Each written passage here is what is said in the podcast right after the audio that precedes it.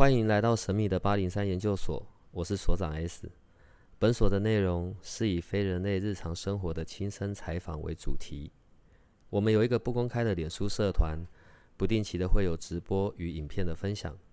如果你要加入，记得通关密码是 S。欢迎你和我们一起探讨未知的维度空间，以及各种神秘又有趣的内容。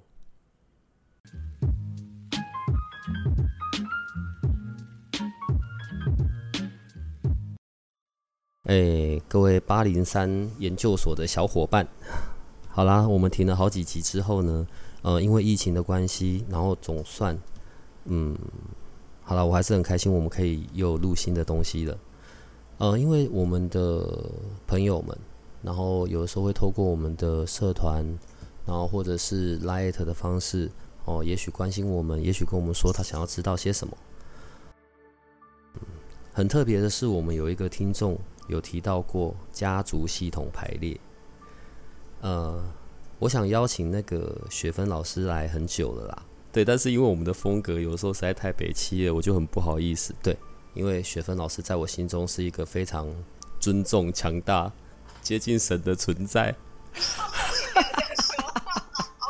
哎呦，是个普通男人，所以我都不敢随便乱邀请啊，然后所以。啊、呃，这一次我们一样是这样子，在不同的空间的方式，然后邀请到雪芬老师来跟我们谈谈家族系统排列。但是先讲讲我好了，我第一次遇到家排是应该是二零零八年的时候吧，我没有办法形容我第一次进家排的惊吓。对，那个惊吓是就是完全不了解这这怎么会是这样运作的，但是它又非常神奇的准确，然后让我有机会看到一些问题的原貌。呃，后来在就是我自己是案主，就是我去我去想要厘清我的一些事件，哦，我自己当案主大概三次吧，可是当工作人员我大概就数不出来了，对，然后我觉得透过我的嘴哦，讲讲家族系统排列可能会太过神奇了，哦，我指的太过神奇是就已经偏向那种不是科学的存在，问题是家排本来就是一个科学的。的应用，好吧，前面稀里糊涂讲这么多，我觉得还是让雪芬老师来讲好了，好不好？所以呢，我们可以欢迎我们的王雪芬老师哦，OK，然后老师，你可以跟我们的听众打声招呼一下吗？Hello，呃，大家好，那八零三研究所的同学朋友们，大家早安。只有你叫他们同学，哎呦，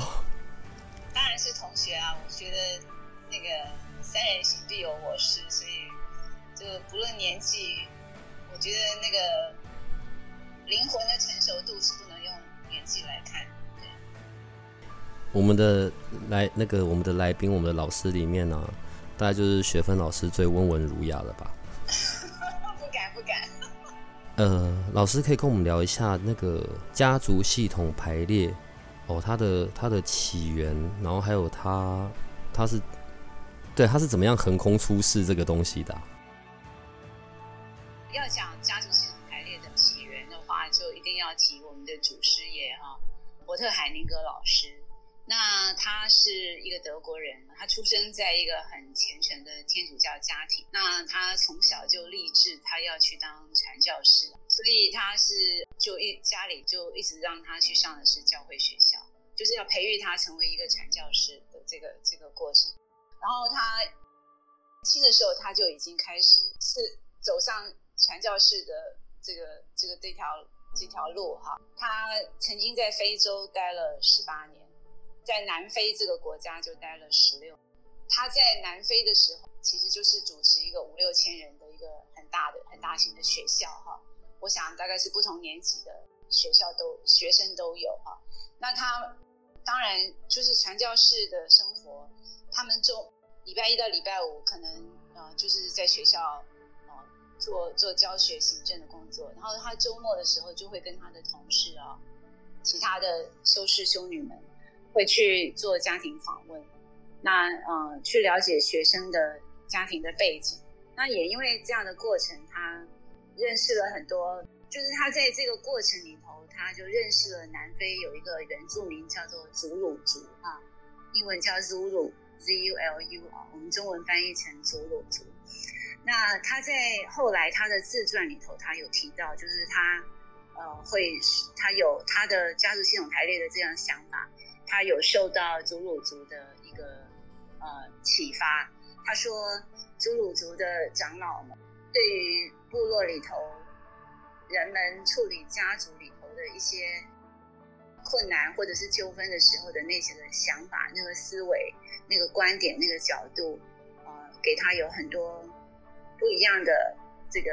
思考的逻辑哈，所以对他来说啊，这是一个很重要的一个部分。他从来没有提到过为什么他后来还俗啊。那他是在有一年到梵蒂冈去报告他的工作的时候，在梵蒂冈决定要还俗啊。那还俗之后，他回到德国，他重新进入大学哈，他念心理系，受了完整的。心理学的训练啊，然后他在这个这个之后，我们要知道他是一九二五年生啊，所以他是有这个经历过第二次世界大战的。虽然他没有上战场，海宁格老师的哥哥是战死在沙场上，所以他是哥哥经历过这样的战争的。所以呃，他在这个心理学系的训练。结束之后，他其实去大量的，他也他他也去过美国，他大量学习非常多各种不同的教派啊，呃学派，应该说各种不同的学派的这个影响。然后他自己觉得，他自己有提到过，在他的自传中提到过，就是他受完形的这个学学学派，还有呃萨提尔的学派，那个叫做 Milton Erickson 艾瑞克森啊催眠。这个这个老师的这个影响，所以他自己学，他就是学了很多各种不同的这个治疗的工作之后，他在德国就跟他同时代一样背景的人，这因为我们要知道，在那样的一个大时代，就是战后，其实欧洲国家每一个国家都一样哦，就是会请所有的人力、心力、物力哦，去帮助自己的。自己的同胞哦，可以重新再回到正常的生活，回到正常的轨道上。所以他嗯，就跟他很多的，他很客气啊，他说那些人是他的同才啊，同辈的人啊。那其实他的第一代的学生都是他的，就是等于都是跟他年纪相仿的这些人。那他们就各自凭各凭本事啦，做很多各种不同的工作坊。来来帮帮助那个在战争过程中受过伤的人，或者是他们的家属啊。那呃，所以他是在做了很多各种不同的工作方之后，渐渐的走出自己的风格，然后呃做这个家族系统排列哦。那所以他在他在真的发展出自己的这个工作方法之前，其实他已经做了很多各种不同的，像团体动力啊、团体智商啊这样子的一些。呃，就是他在各个不同的时候，不同的跟着不同老师所学的这些工作方法，最后他才发展出自己的这个家族系统排列的这样的一个工作方法。所以它的缘起背景是这样的。我希望讲的不会太枯燥吧？不会啦，我们总是要知道一个起头的啊。对对对。然后后来，嗯，像家牌的进行的方式。是从以前开始就是这样，呃，要一群人，然后轮流轮流是成为案主去这样处理。他从一开始的运作方法就是这样子的吗？对，他从一开始，并且据我所知，他是不做一对一的。他的他的就是系统排列理论上就是就是在一个团体里头一起做的。然后因为因为后来。就是发展出用小玩偶啊，或者用其他的道具来做一对一的排列，这种东西都是后来才慢慢演变出来的。那海宁格老师自己是不做这个东西的，因为因为他也不缺学生嘛，不缺代表，很多人都要积极争相去报名他的课，所以那其他做一对一的，我觉得有时候是受限于啊、个案要对他自己的议题非常的保密，或者是。呃，有这个考虑隐私，或者是有其他的一些想法的时候，才用一对一的做法。那照理说，在团体里头用用真人作为代表来进行案主的议题的排列是是是最理想的一个做法。嗯，我我我我觉得很神奇的部分是，像每一次假设就讲我我我在你的家排，我在你的家族系统排列的那个课程里好了。其实通常来的人彼此也并不认识，也并不知道这一些人自己背后的那些议题啊，或者想要被处理的这些事情。对，可是当一站上去之后，然后指定了他所代表的那些角色，哇，这一些就开始运作起来了，在场上，这这到底是背后是一个什么样子的原理啊？我的课以后我会跟学生讲，嗯，这是一个量子物理的现象，嗯。所以我们要想象，就是说，其实，其实，在我的课里头，我是希望案主只跟我讲他的议题的细节的内容，他的，比如说他的故事啊、背景啊这些，嗯、我不想要那个，就是在场的所有的学生们知道这些他的故事，因为我不想要影响这些人的呃观点啊，因为我希望这些作为代表的人是像一张白纸一样站上去，他并不知道所有这些。背景啊，故事啊，这样才能够真实的反映出来。那你要说这些人为什么一站上去，他就可以感受得到？就是这是一个能量的能量，或者是说频率震动，即刻来到这个现场的这样的一个情形啊。这我想这也是海宁格发现发现这样的一种动力，所以他用这个工作方法可以很快的找到问题的线索，纠结的那个源头在哪里。我我我在课里头，我会我会用一个比喻来说，刚好现在我们遇到这个 COVID-19，嗯，就我们我们在地球上面有细菌有病毒的历史，远远长长非常，就是比人类在这个地球上生活还要久远，就是可能有亿万年的时间就已经有病毒啊、细菌啊这些。就是在我们还没有发明显微镜跟更多的很精密的仪器去了解、去看到、去发现这些病毒跟细菌之前，哦，这些这些病毒跟细菌早就已经存在。可是作为一个人类，我们总是觉得说我要眼睛看到我才相信，但其实我们有非常多眼睛看不见的、没有看到的，其实它都是存在的。哦，在我们有了显微镜。这样这样的精密仪器去看病毒跟细菌的时候，我们知道它长什么样子啊？像我们现在看，我们知道新冠肺炎的那个细病毒长什么样子一样的。那在人类的历史上，还没有发明这个显微镜之前，人类对于病毒啊、细菌啊、跟大流行的疾病啊这些，我们通常古今中外都一样，我们通常都会有一种好像我们。呃，我们触犯了神，我们让神呃发怒了啊，所以呃，我们的处理的方法就会变成说，哦，我们我们要祈求他能够原谅我们啊，或者是我们去呃呃送上一头牛，甚至送上一个那个呃这个少女啊，或者是送上一些什么样的东西去祭祀啊，去去牺牲哈，所以希望能够。这个让神能够呃，这个不再生气哈，所以我们人类历史上，我们处理在我们在我们看见病毒细菌之前，我们处理的方式都是大大概都是这样。但事实上，我们看到了我们我们看到了病毒细菌长什么样的时候，人类的就是人类的怎么说？人类就开始发明了很多不同的药物、抗生素呃，这杀死细菌的疫苗，所有这些东西。来去预防这些疾病哦，那所以所以有显微镜看到，就让人们相信这是可以用科学的方法去去处理的问题的。所以呃，我也我也通常都会告诉学生说，不要用一种怪力乱神的眼光去看系统排列哦，因为它我们只是我们只是还没有发明一个仪器可以去看到，就是这个波动可以即刻来到就就来到这个现场，我们称这个场域哦。呃，要想要探讨这个问题的相关的人啊的的代表，在这个场内，他就会接收到这个他所代表的这些人啊，他们的能量的波动哦，他可以去感受到他的想要往哪里移动，想要看着哪里，甚至甚至他感受到他有什么样的一些情绪哦，所以他不需要知道。太多的背景资料也不需要哦，就是它最好是是一张空白的白纸这样子上来的话，它才能够呈现真正的事实的原貌。所以我我就跟学生讲说，我们要用一种灵性科学的角度眼光去看这个事情，那呃，就是就是一个这个这个能量的波动可以即刻来到这个现场，就好像我我跟你现在是。在不同的地方，我们透过 透过 Google Meet 在在聊，我们有这样的一个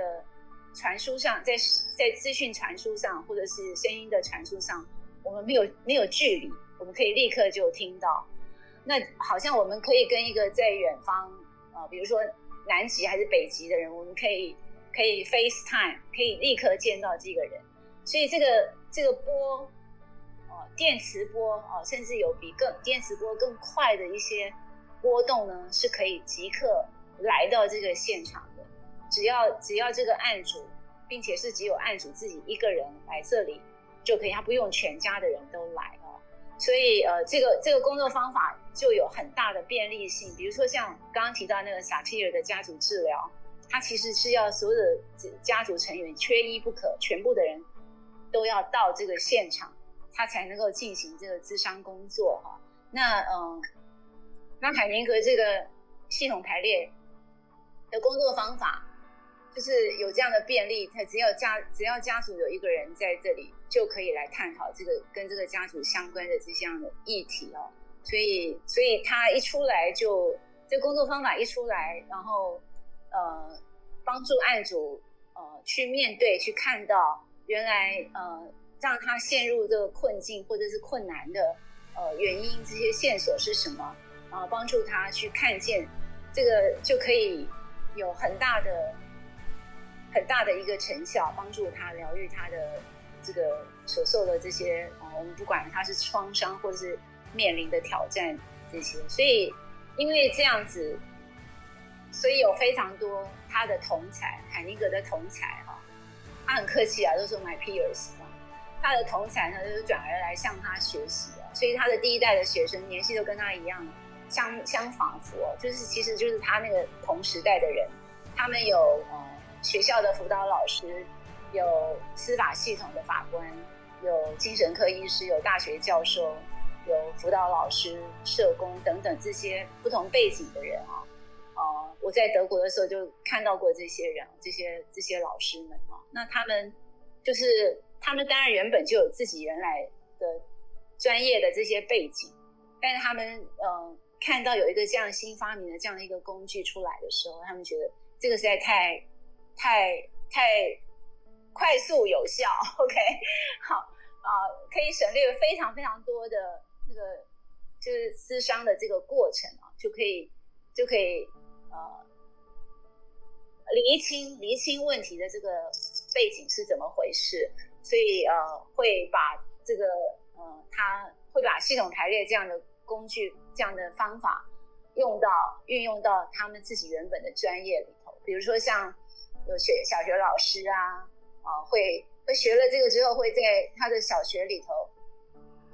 跟学生的互动啊、相处啊，他就会用到这些这些这些系统背景、系统排列的这些概念啊、像。我有一本书叫《当我们同在一起》，就是一个小玛丽安老师哦，他就是他是一个小学老师哦，他写的都是他那个书里头写的都是他怎么样运用系统排列这个工具在他的小学教室里头发生的事情哦，所以非常非常的有趣哦，所以所以嗯，系统排列在在德国，当然他先从德国开始，然后他很快的在各个欧洲各个国家都非常的。非常的流行跟普遍，所以所以大概是这样这样讲可以吗？可以可以，当然了，呃，这么多次哦，我在你的那个工作坊里面，然后有的时候啊，也都会有一些国外的国外的同学来，你知道，然后好吧，不管身处在什么国家里面，可能大家有时候都是有一些想要解决的一些问题，或者是一些嗯关系的的处理吧。呃，在加牌里面会讲他他的他在讲他的讲法我，我不太会讲。呃，每个人都有一个位置吧。譬如就是说，有时候我们在看排列的时候啊，明明可能这个人实际上跟我的关系并没有那么的贴近，对。可是问题它就影响到了我的系统，呃，这个部分应该要怎么样的做解释啊？OK，呃，这个家族系统排列它的英文的名字叫 Family Constellation，Constellation 这个字本身，这个字本身啊，就是天上的星星有它固定的位置啊。所以，呃，因为海宁格老师他是发明了一个新的工作方法，他其实不知道要用一个什么样的字或词汇去描述这个工作方法，所以他就借用一个新，就是借用一个原来就有的一个字，比如说 constellation 这个字，他用这个字来表达一个含义，一个很重要的含义。啊，他认为，呃，每一个人在自己的家族系统里头都有一个自己的位置。就像天上的星星有它固定的位置一样，没有任何其他的星星可以去替可以去替代那个位置啊。所以意思就是说，我们在我们每一个人在自己的原生家庭里头都有一个位置，没有任何其他人可以来代替这个位置。那这样的一个观点，这样的一个一个一个原则，就引发了后面非常多的事情可以去探讨。比如说有人。被遗忘了，有人没有在这在这个家族里被人遗忘了，那呃他就变成了没有了自己的位置，那这就会影响到所有其他的他的兄弟姐妹们的排行顺序的位置，啊，那就会被，比如说被比如说老大被遗忘了啊，那后面的这个老二就会变成大家就把他当成是老大来看这样子，所以整个后面的序呃排序序位。就会就会错乱，就是变成不是在自己的位置上，然后在活着，就有可能就造成在活着别人的命运这样子的一个情形。所以呃，所以他所以他为自己的这个工作方法取的这个名字 “Family Constellation” 是是有重要的背后的这个背景，因为因为他的第一条重要的最重要的原则就是归属嘛。啊，所所谓我们每一个人都在自己的系统中，就都要归属在这个系统中啊，呃，而这个这个归属权是平等的，不管你是父母啊、爷爷奶奶或者是儿孙啊，这些就是每一个人归属在这在这个系统中的这个归属权啊，是是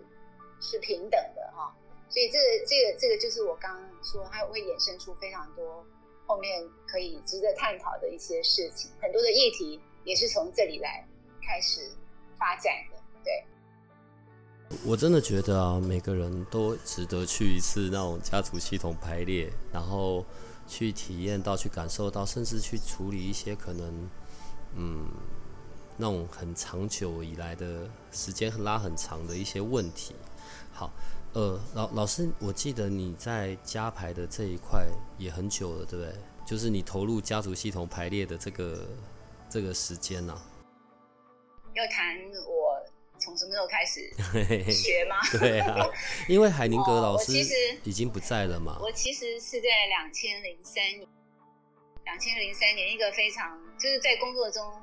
的一个偶然的机会，从另外一个。那个我们的讲师那边发现了一个有一个这样子的一个学派啊学门，然后那个老师告诉我说，我去上一上海那个老师的课，会有很多新的发现。因为我自己从小，这这跟我自己的家里背景有一些关系，就是我从小我六个月大的时候，我爸就过世，我从小跟我母亲之间的相处其实有很多的困难，然后啊，就是在我整个成长过程里头，我有很多的叛逆啊。忤逆这样子，然后可是我又尽我所能的是一个好学生，学霸。对，所以我自己就是我还蛮听老师的建议的，所以老师叫我去学什么、去做什么我大概都会全力以赴，就是有这样的一种个性。那那个那时候那个老师就告诉了我有家族系统排列这个东西，有伯特海宁格老师这个这个人。那在那之前，我完全没有听说过。那那我后来就上网去查，然后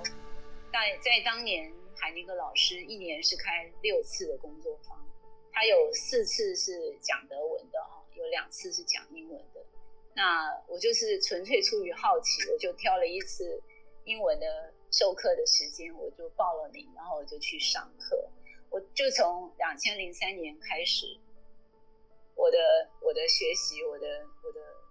我就 爱上了这个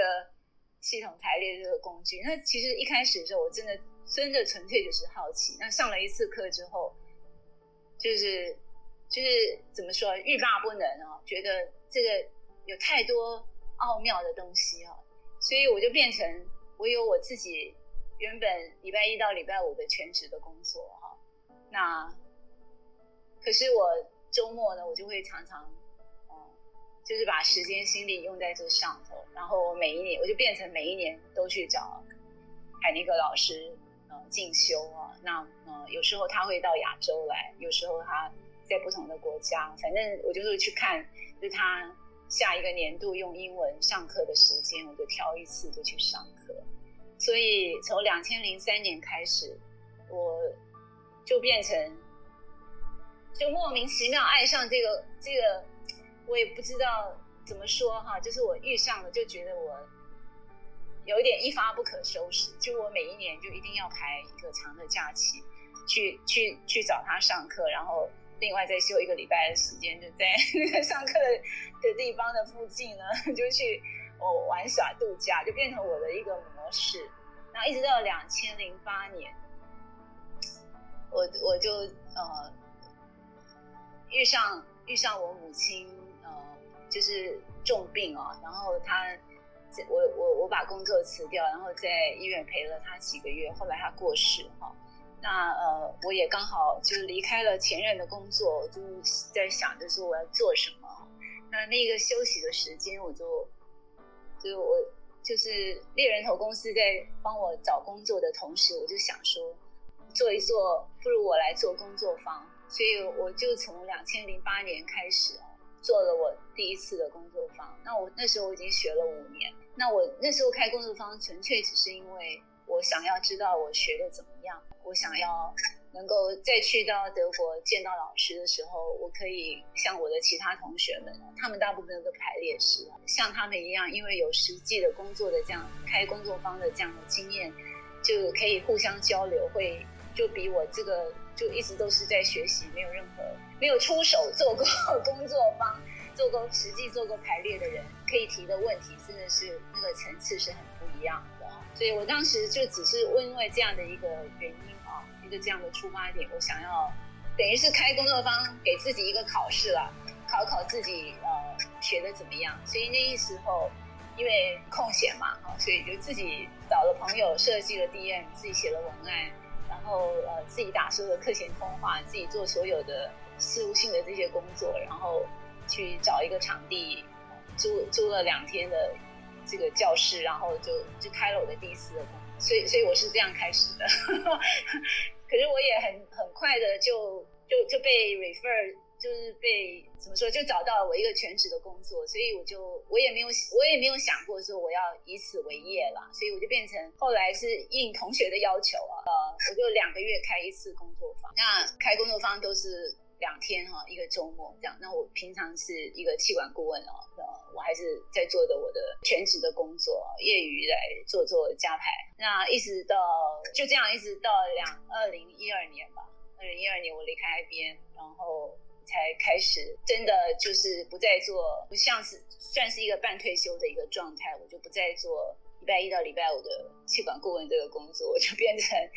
做周末，偶尔做周末的工作坊来以此为业，就是所以它算是我渐进式的一个转变。我觉得那是因为你很客气啦，因为呃这么多次的这样子的加排的工作坊里面，我们同时也会看到很多人可能他背后的那一些呃。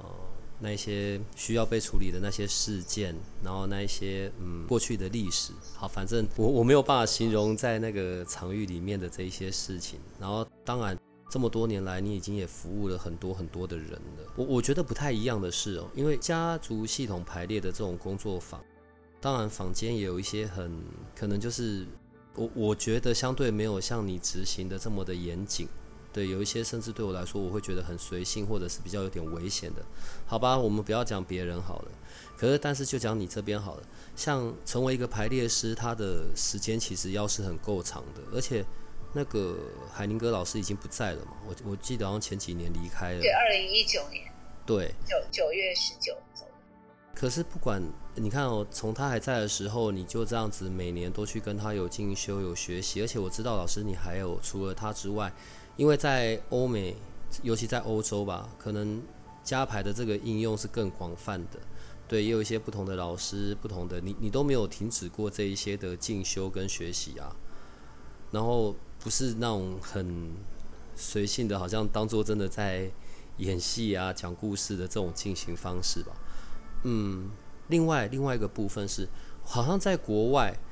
家族系统排列的这个这个方式，不仅只运用在个人上嘛，好像还会运用在组织或公司，对？没有错，没有错。我可以衔接我刚刚讲的，就是说海宁格老师他的第一代的弟子有各式各样的不同的背景。就像现在，其实学习呃家族系统排列的人，也也不仅仅只是心理学背景的人哈。那有各式各样的人。我以前去欧洲学，就是进修的时候，其实有一个地方是在慕尼黑的一个郊区的一个修道院哦。他们每一年都在四四月份的时候有所谓的密集密集训练营啊，八天的时间。大家全部所有的老师、学生，通通都住在那个修道院。那个修道院超过百年以上，就非常的大。然后在那个阿尔卑斯山下，然后后面有非常漂亮的湖，然后后面是有有很多健行的步道。那里是我最享受我的学习过程的地方。那每一次你就把它想象它像是一个论坛哦，就世界各国不同的老师的第一代、第二代的学生们哈，会在那里讲课。你像是大学，你像研究所的学生，你去修课哈，早上就是他，你一报到的时候，他就已经给了你整个礼拜的那个课表，哪一个老师几点到几点哈？比如说上呃，他上午都是一个很重要的一个 keynote speaker，就是有有主讲的老师讲一些比较哲学思考性的主题的，然后才呃一个 coffee break 之后就会开始有不同的老师会去。到不同的教室去等着学生来哦。那下午两堂也是这样，就是你可以选课啦，哈，就是自由选课。然后他都是预先已经写出来，这个老师专精于哪一类的哈，比如说呃伴侣智商，或者是呃亲子问题啊，所所呃各种不同的。然后你可以看到他们是从哪个国家，他是什么样的背景哦，他已经做这个工作做多久，一个人简短简短的介绍。所以那个就是就是你会见到所有。就对我来说，那是我学习啊、充电最最棒的一个途径。就是我见到这么多不同的老师，他们各自的手法，然后呃，他们秉承着海宁格老师所教的这些原理原则之后，自己在研发出来的。然后他们也有遇到他们工作上遇到的一些困难，他用他自己的专业在在在去看这个问题的时候，他们自己独到的一些见解啊。我觉得这个是非常的棒的，所以就是我我必须要讲，就是大家都带着很开放的心胸，没有一定坚持要呃自己是对的那种方式去那里进修的话，你就会得到最多的收获。你看到哦，别人是可以是用这样的做法，所以所以这是我一个很大的动力，我每一年都要去学习啊。那我也是在那个地方，我也是在那个地方，就是呃慕尼黑郊区。Ben Reed 这个地方的那个密集训练营，见识到组织系统排列啊。那呃，组织系统排列就是把家族系统排列的这个手法、这个原则，然后把它研发，经过经过这些老师的研发，把它放到组织里头去看啊，然后去探讨组织的问题。那呃，我也有上过海宁格老师的组织系统排列的课哈。我我必须诚实的说哈，因为因为海宁格老师他自己的背景，以及他这么多年来在在家族排列里头的钻研，呃，他他最擅长的还是在家排，在家庭相关的议题。那组织相关的议题的话，我觉得就是当今有其他的老师把它研发的更透彻，并且并且更发扬光大的。那他们一定都非常的尊敬海宁格，因为他们都是 海宁格的学生，那个调教出来的嘛啊，然后自己再去把它研发到组织里头应用上面。所以，所以大多数的组织这种系统排列师，理论上他一定是先学家族系统排列，然后有这个有这个肥沃的土壤，再去看到说哦，在组织里头他怎么样再去应用。所以在从加牌入手，再去学习组牌组织系统排列的应用，好，是应该是要这个路径应该是要这样。在在加牌的时候啊，像像在你的工作坊里面，好，你可能就会有从一些呃一些不同的呃领域吧，譬如说好像有父母啊、父母关系、亲子关系、亲密关系，或者是工作嘛，或者是健康与疾病，然后或者是生命财富这一些东西这些部分进行。然后在组织系统排列的话，组如果组织系统排列是不是就比较没有这一些？这一些分界点，就是它就是概概论在一个组织、一个公司里，还是它也会有什么细项吗？它呃，我要这样讲，就是在在家族系统排列里头有三个核心的法则，第一个叫归属嘛，我刚刚其实有讲了一些。第二个呢是关于我在我在这个家族里头，我我我的排行顺序，我们称这个叫做序位哦。然后第三个法则是平衡的法则，施与受到平衡的法则。那这三个法则。不论你是在家排或者在组排，一定都要讲到这三个法则，只是它应用的方向会不同。那一样，你说在归属、序位跟平衡这三个法则，在组织系统排列里头，它也是要讲这三个法则的哈。你也不能够，但是他的他的方式就变成，因为因为家台有血缘关系，对，因为血缘，所以我会属于这个原生家庭。可是在，在在组织，在不不论是盈利事业或者非盈利事业哈。在组织里头，它的归属就不是因为血缘，而是嗯、呃，可能是你是受雇雇佣的这样的一个关系啊，你是就是我跟我的老板有签了一个雇佣的这样的一个合契约的这样雇佣关系，那呃就就就嗯、可是我也是一样，我是我会做很多的事情去让我自己好去归属在这个系统，就跟我们在家族里头，我为了想要有这个归属。归属的这样的感觉，这样的安全感，我会做很多的事情哈。那这个就牵扯到背后更多很细的、很深的，呃，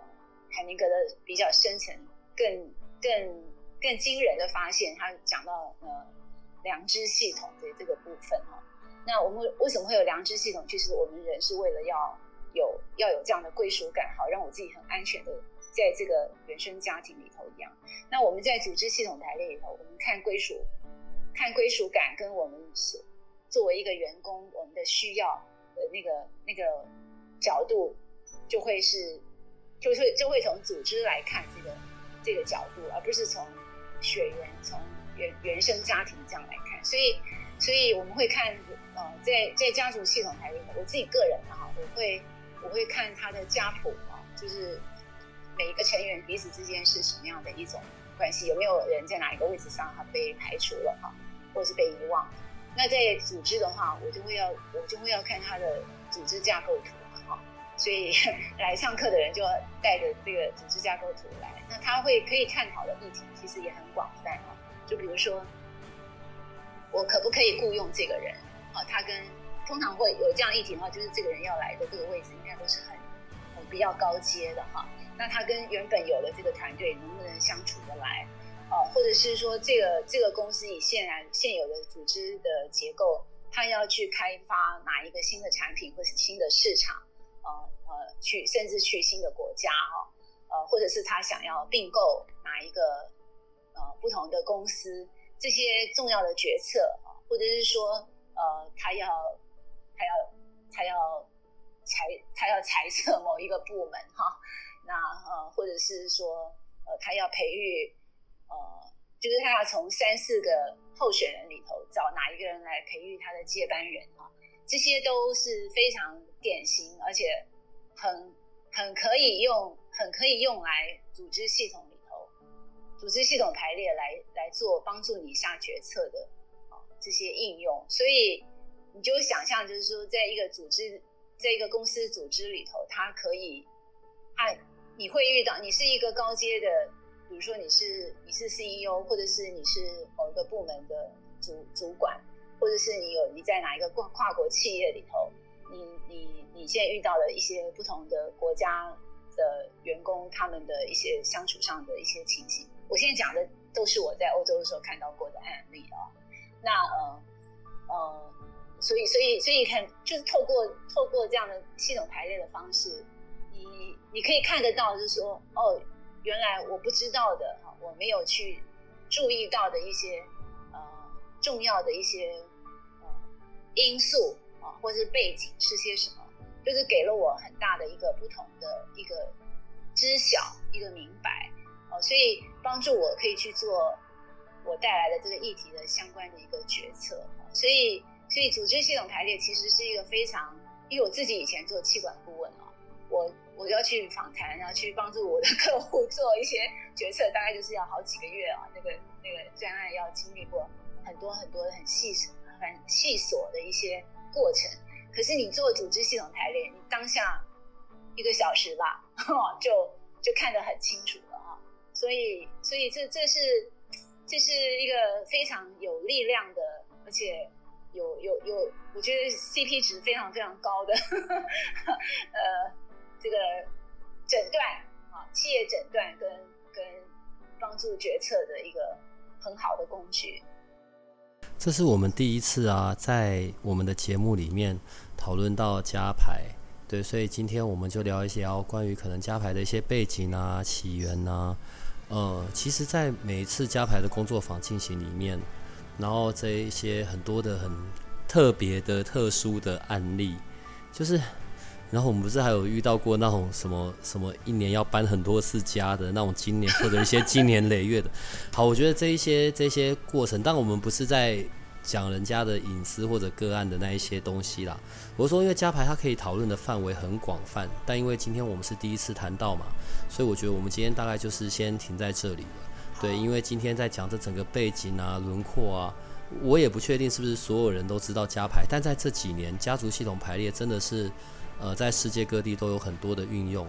嗯，当我们这一集节目放上去之后，我想我们会有很多的听众的一些回馈，对，如果他们有提出一些想要更深的、更想知道的，我们就会在下一次的节目里面一起回答他们，这样好不好？好啊，好啊。谢谢。好，那今天就谢谢雪芬老师来到我们的八零三研究所喽。那我们今天就到这里，好，谢谢，谢谢大家，再见，拜拜。拜拜。如果你喜欢我们的节目，请多帮我们分享，并且鼓励订阅，让八零三研究所可以持续成为你探索灵能世界的另一只眼睛。